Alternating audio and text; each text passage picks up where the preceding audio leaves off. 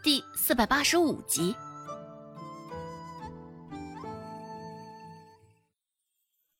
虽说这个时候天还没有暗下来，不过时间却是已经不早了。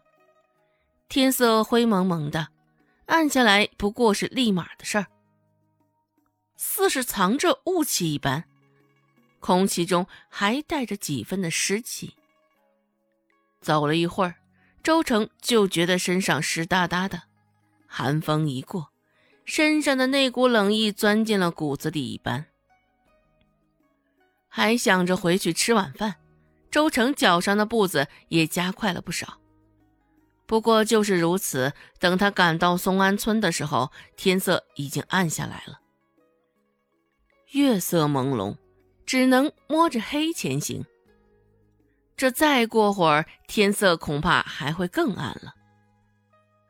叩叩叩，想着长话短说，周成上前敲开了周有富家的院门。周文斌距离门口最近。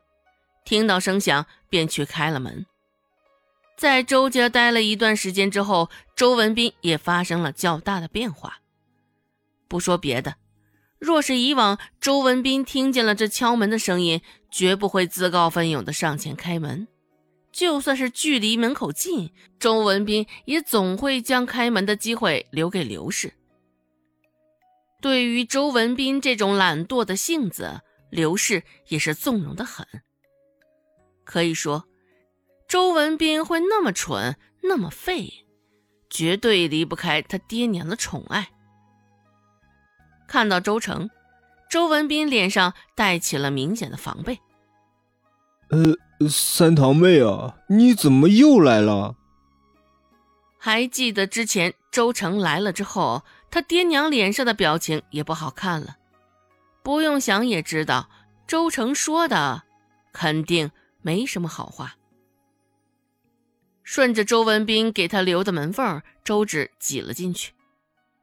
只是进去之后，才发现小姑母周有巧竟然也在。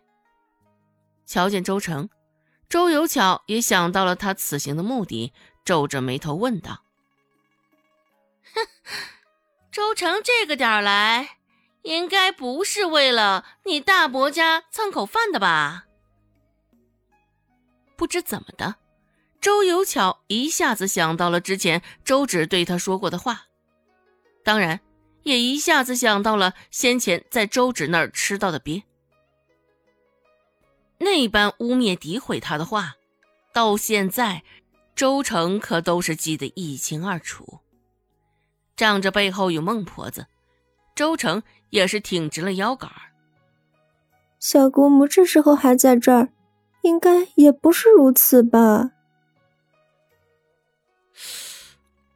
什么时候，周成都变得这般伶牙俐齿了？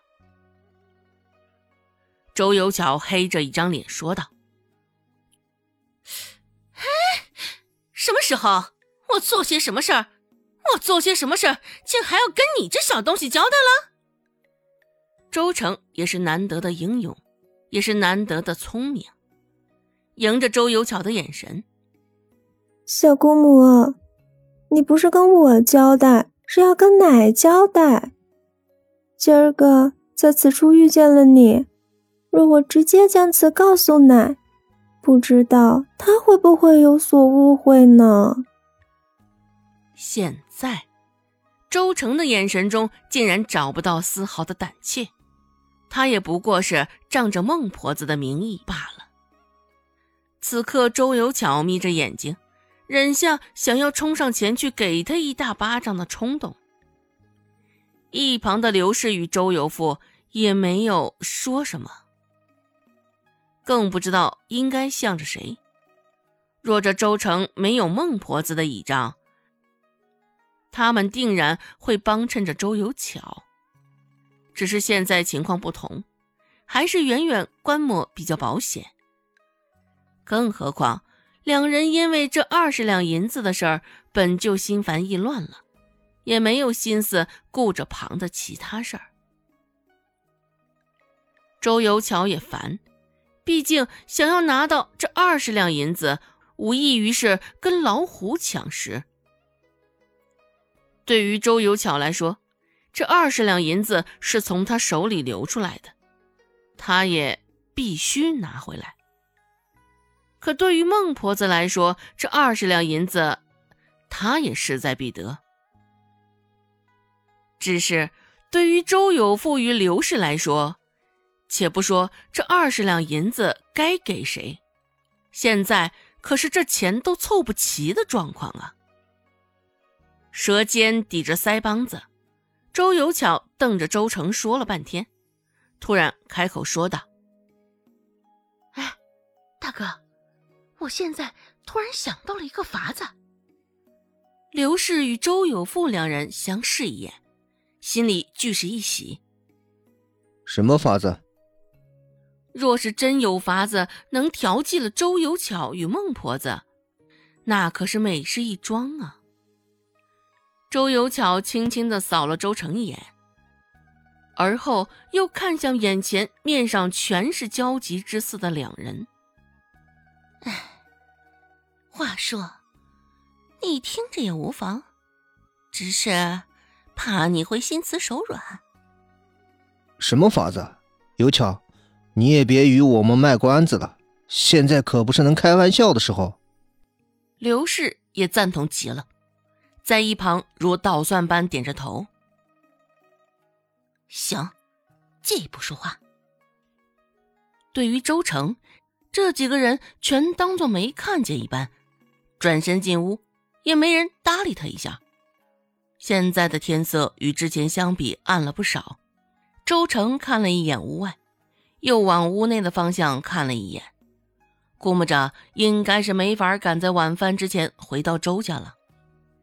进屋之后，刘氏反手就关上了门，琢磨着周有巧肚子里藏着的应该也不是什么好事儿。你说吧，有什么好的法子？而刘氏却是双手交叉着靠在一旁的墙上，神情冷漠的看着周有巧。刘氏与周有巧一向交恶，此时已是如此。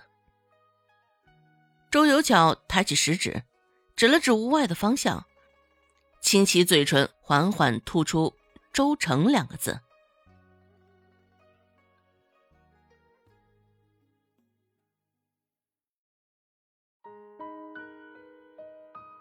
本集播讲完毕，感谢您的收听。感兴趣，别忘了加个关注，我在下集等你哦。